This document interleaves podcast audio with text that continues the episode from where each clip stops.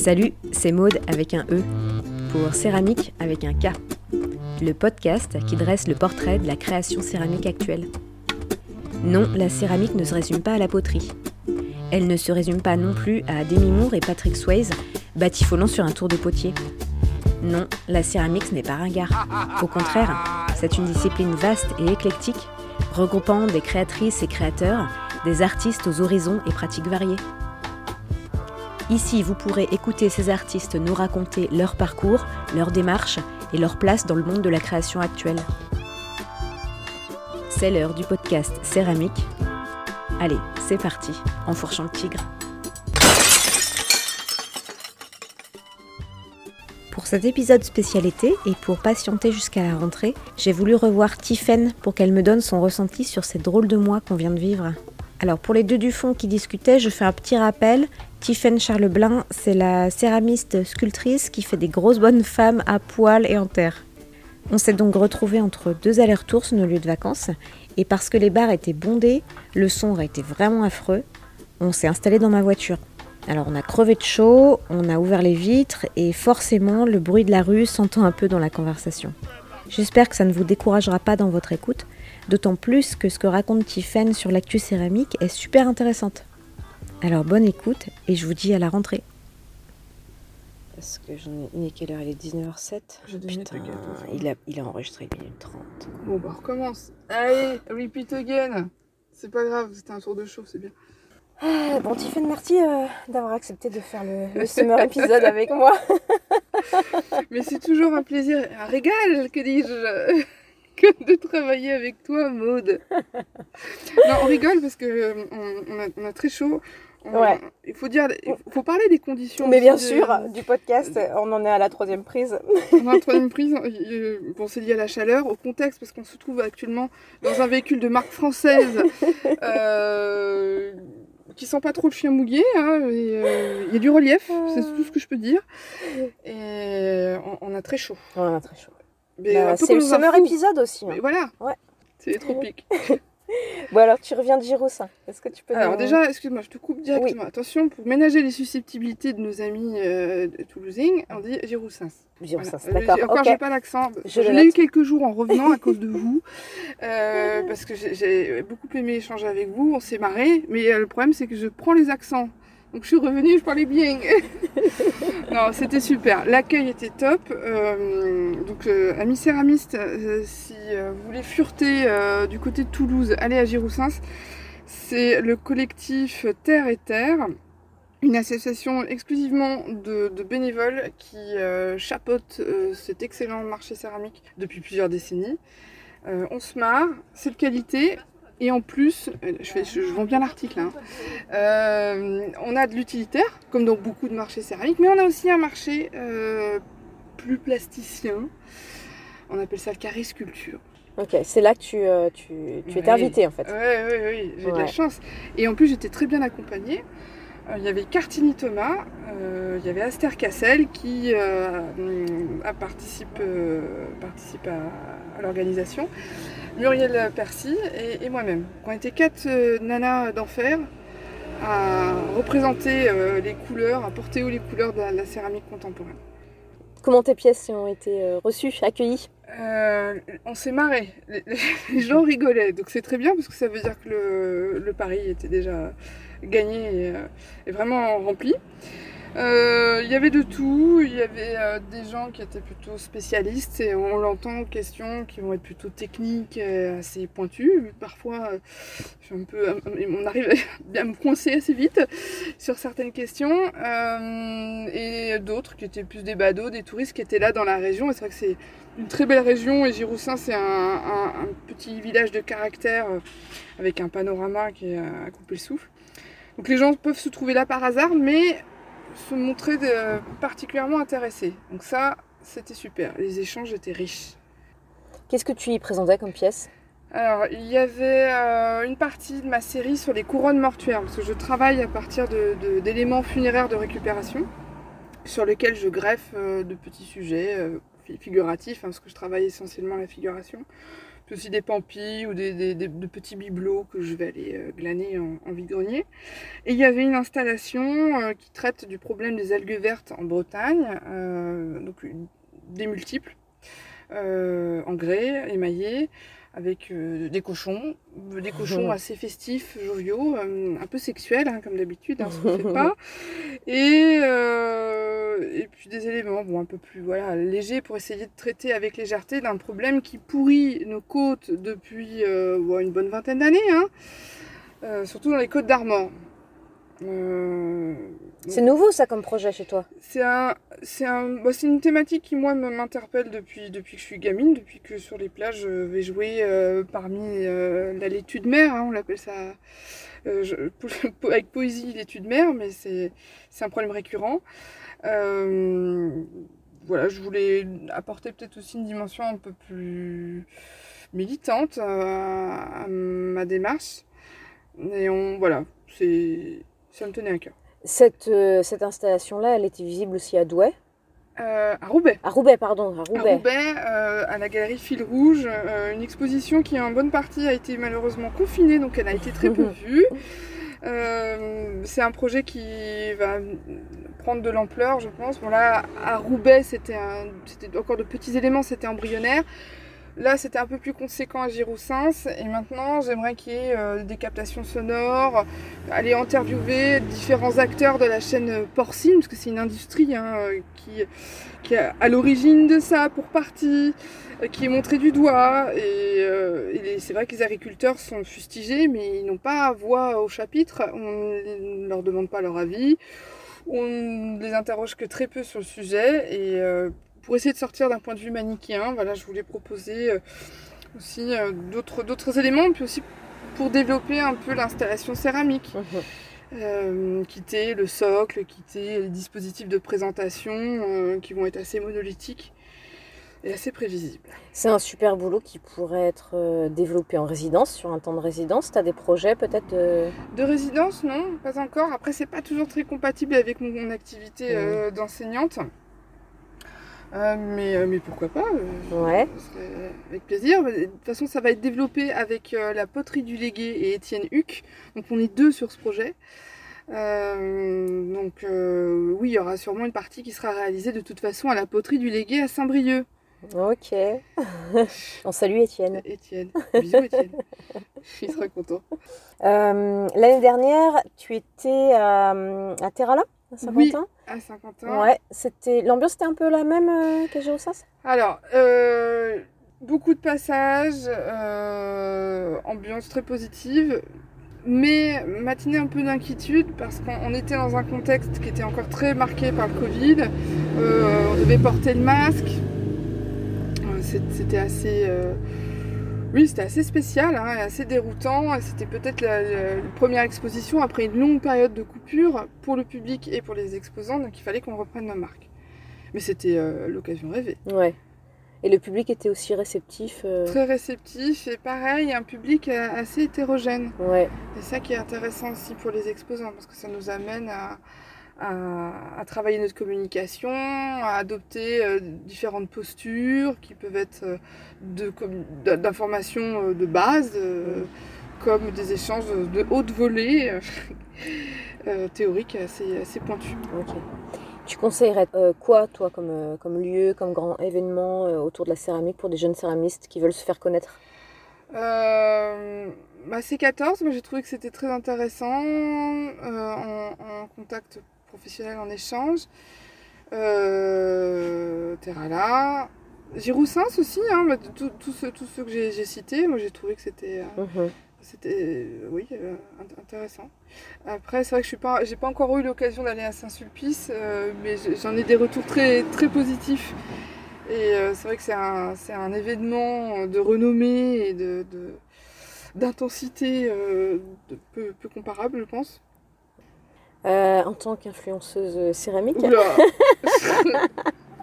influenceuse et céramique. Hmm, selon toi, il se dégage quoi comme euh, grande tendance un petit peu en ce moment de la céramique? Euh, Il y en a plusieurs. Ouais. Et c'est ce qui fait la richesse du médium, mais qui ne contribue pas à clarifier une situation déjà opaque autour du médium céramique. c'est sa richesse. De toute façon, la céramique, c'est nécessairement un médium de l'hétérogène et du multiple. Donc déjà, on ne peut pas la réduire à une seule tendance.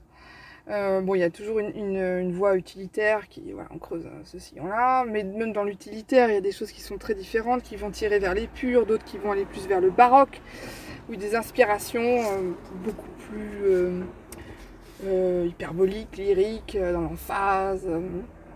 Donc ça, ça reste, et je travaille plus dans cette veine-là. Euh, on va avoir aussi des, artistes qui vont euh, travailler sur de nouveaux dispositifs euh, qui relèvent plus de l'installation avec des éléments qui vont être plus transdisciplinaires, qui vont essayer de décloisonner un peu plus la, céramique. il y a aussi des gens qui vont travailler sur de nouvelles technologies, des impressions 3D, etc. Bon, j'admets ne, pas, ne pas être trop sensible à ces dernières avancées. parce que pour moi, la céramique, c'est d'abord un art du fer, sens du geste, de l'empreinte, la relation à la main. Donc les impressions 3D, tout ça, c'est pas trop mon truc. Mais euh, ça se développe euh, tous azimuts, là, mhm. clairement. Est-ce que tu sens qu'il y a, il y a des choses, il y a des techniques qui, qui, se dégagent? Il y a une mode, par exemple, je sais pas moi, de la terre vernissée qui, qui revient euh? Oui, bah, Marie de la Fosse, est une des, tenantes. Jérôme Galvin aussi. Oui, il y, a une tendance, euh, une espèce de dripping de, de coulure euh, où on va vouloir faire baver euh, des trucs pour faire style. Mhm. oui, pourquoi pas, hein, mais on en voit beaucoup. Donc je, le bien fait, mal fait, pas fait, mhm. c'est bien, mais je, trouve qu'il y a énormément de choses comme ça, ça se voit beaucoup. Euh, il y a eu beaucoup de choses aussi autour du cabinet de curiosité, mais ça c'était vraiment une, vague, de, une lame de fond euh, qui, a, qui, a, nourri beaucoup euh, l'art contemporain ces dernières années. On l'a beaucoup vu. Mhm. Donc ça, ouais. Est-ce que tu penses que hum, l'épidémie de Covid a eu un impact dans la création, aussi bien en termes esthétiques qu'économiques D'un point de vue économique, je pense que clairement, ça a poussé énormément de céramistes à développer euh, euh, des, activités de vente en ligne. Euh, ceux qui ne s'y étaient pas déjà mis ont dû s'y coller, d'autres ont, développé encore ces, activités-là. Après, pour ce qui est des expositions, il y a une réelle demande et avec Giroussens, on a senti qu'il y avait, il y avait une réelle joie à retrouver des expositions de visu et à pouvoir toucher aussi les objets. La céramique, euh, on peut difficilement euh, faire du virtuel. c'est vraiment un art de, la matière. Euh, la photo a tendance en plus à écraser toutes les aspérités, les irrégularités, toute la richesse de, l'émaillage et des textures. Donc on ne peut pas décemment imaginer que des expositions virtuelles comme ça, ça a dû se faire qu'un cas. et d'un point de vue plastique, peut-être qu'il euh, y a eu des censures ou, euh, certains doutes au niveau des, institutions à proposer des expositions qui pouvaient avoir des thèmes un peu, un peu macabres, un peu inquiétants, euh, dans un contexte de fébrilité, de, oui, bah, c'était pas, pas serein hein, ces derniers mois, je vous apprends rien. donc du coup, ouais, peut-être que ça a joué. Est-ce que, euh, avec les rencontres que tu as faites, les, discussions que tu as pu avoir avec des céramistes, euh, tu, peux. Euh, tu as pu constater que les céramistes ont continué à travailler, ont mis à profit cette période de confinement, ou alors certains ont totalement stoppé leur activité? Ah bah non, mais c'était à fond les ballons. De toute façon, je pense que la. la... je parle, pour moi, mais pour, pour beaucoup de gens avec qui j'ai pu échanger, beaucoup de pères, nombreux pères, il y a une dimension quasi thérapeutique dans la pratique de la, de la céramique. Euh, le tournage, par exemple, moi je fais pas de tournage, mais il y a quelque chose de méditatif, euh, à se recentrer, à, se focaliser. C'est quelque chose qui, s'inscrit dans le temps, qui demande une certaine concentration. Donc un excellent exutoire, un excellent moyen pour échapper à, tout le bruit, à mmh. tout le fracas du monde environnant. Mmh. Hum, la dernière fois qu'on s'était vu, là, on avait parlé de, ta thèse. Et alors, ta thèse, t'en es où? Ah, ça a bien avancé. Bah, justement, le confinement a été mis à profit. Euh, c'est affreux à dire, c'est horrible. Je sais que ça a été une période violente et, euh, dramatique pour énormément de personnes. Euh, à ma petite échelle, elle a été très positive. je dis pas avec ironie. Hein. j'ai pu être focalisée sur ma thèse, enchaîner des heures d'écriture et mettre, mettre ça en perspective avec, avec ma, pratique, puisque c'est un, travail qui est à la fois théorique et à la fois pratique. Non, c'était. Tu nous rappelles le, sujet de ta ah thèse Ah oui, euh, le sujet de ma thèse, c'est vrai, il y a un sujet. Hein, Alors, accrochez-vous bien, les gars. C'est le moment où tu vas perdre tous tes auditeurs. tout le monde va se marrer en courant. Euh, donc, ça porte sur les figures. L'intitulé officiel est les figures théâtrales du grotesque contemporain. Donc, à la base, je n'osais pas trop parler de céramique parce que je voulais plus parler d'une veine qui est dans l'outrance, l'excès et qui réactive des motifs anciens issus de mouvements euh, tels que le maniérisme, le grotesque, euh, le baroque, le rococo et le kitsch, hein, pour faire reprendre tout le chapelet historique. Puis il se trouve qu'en fouillant, je suis aperçu qu'il y avait énormément de céramistes qui travaillaient sur la question. Et qu'il y avait une convergence entre cette réactivation de motifs anciens, euh, le travail de la valorisation de, de cultures dites subalternes, liées au populaire, au kitsch. Il y a tout un travail de définition là-dessus et euh, le retour euh, de la céramique qui n'avait pas disparu mais qui n'était pas en odeur de sainteté pendant un certain temps. Donc voilà, mon objet se situe au carrefour de, toutes, ces, de, toutes ces problématiques. Ok, ok. C'est dense, mais c'est génial. Il y, a, vraiment quelque chose qui se passe euh, qui relève à la fois de l'esthétique, mais à la fois du social, des questions identitaires, des cultures dites mineures. Mhm. C'est intense. Euh... J'ai essayé d'être synthétique. Ouais, mais c'est pas mal. C'est dur. Non, non, mais. mais en même temps, allez, les gars, euh, condenser 400 pages. Tu connais pas les défis là euh, Présente ta thèse en, euh, je sais plus combien, en 1 minute 30 Tu n'y arriverais pas. Je peux vous faire un, un, petit bonhomme ou un, un petit cochon euh, avec un, phallus ou, un vagin, enfin une vulve, en, en, 180 secondes. Ça, je peux faire. Ouais. Ça peut, ça peut condenser la problématique de la thèse. Ça sera peut-être un peu plus vendeur déjà. Euh, le podcast, ton épisode, euh, je te l'apprends là, c'est celui qui a le plus marché, où j'ai le plus d'écoute. En ouais. Euh, merci public. Merci. en fait, c'est ma mère qui l'a écouté 15 000 fois, c'est ça? Maman, arrête, il faut appuyer sur stop maintenant. C'est quoi les retours que tu as eu là-dessus? Très bon retour d'amis. Euh, de, céramistes aussi, qui, m'ont gentiment écrit, à qui je, fais de, gros bisous. Euh, oui, de, gens qui, prennent conscience. C'est pas des découvertes pour eux, mais je pense que chacun travaille un peu dans son atelier, sur son île. Et la, culture de la céramique, c'est un peu une culture d'archipel. Alors, il y a des moments où les archipels se réunissent euh, lors de, grandes de grandes cérémonies, donc les marchés céramiques, ça fait partie hein, de ces moments de communion et de rassemblement. Euh, mais euh, ce sont des pratiques d'atelier et d'isolement. Et, euh, de savoir que bah, on se pose tous les mêmes questions, qu'on se demande voilà, pourquoi on fait de la céramique, qu'est-ce que ça veut dire faire de la céramique en 2021, qu'est-ce que ça dit des arts plastiques, qu'est-ce que ça dit de la relation au geste, à la dimension commerciale aussi, euh, et, toutes ces problématiques de diffusion qui impactent nécessairement la, pratique. Voilà, mhm. je pense que c'est une forme de réconfort aussi. Vous n'êtes pas seul. Au fin fond de vos ateliers. de la galaxie céramique. D'autres êtres vivent aussi les, mêmes euh, les expériences de. C'est assez folle.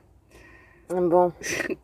Bah ouais, ouais, écoute, en tout cas, c'est, je voulais te remercier de m'avoir accompagné là sur la, saison 1 parce que ce qu'on peut dire aussi, c'est que tu as été euh, directrice artistique adjointe sur la programmation. C'est quel titre Parce que, si, si, grâce à toi, j'ai rencontré euh, plein, de, plein de céramistes, hein, des noms qui vont arriver là pour la saison 2 des interviews que j'ai pu faire. Donc, euh, ouais, merci Il y, a du dossier, hein, attention. non, mais j'ai croisé des gens qui étaient super, qui ont accepté aussi d'échanger sur sur ce qui les animait, euh, sur leurs choix, euh, des choix plus ou moins conscients même. Des choix qui ne sont pas anodins. Faire de la céramique, ce n'est pas anodin. Ça peut être léger, ça peut être festif, ça peut être très marrant, ça l'est.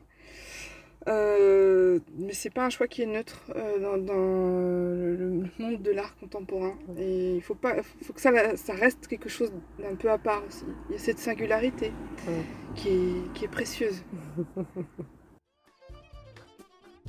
Merci d'avoir écouté Céramique, le podcast. N'hésitez pas à vous abonner ou à nous laisser 5 étoiles. À bientôt pour une nouvelle rencontre autour de la Terre.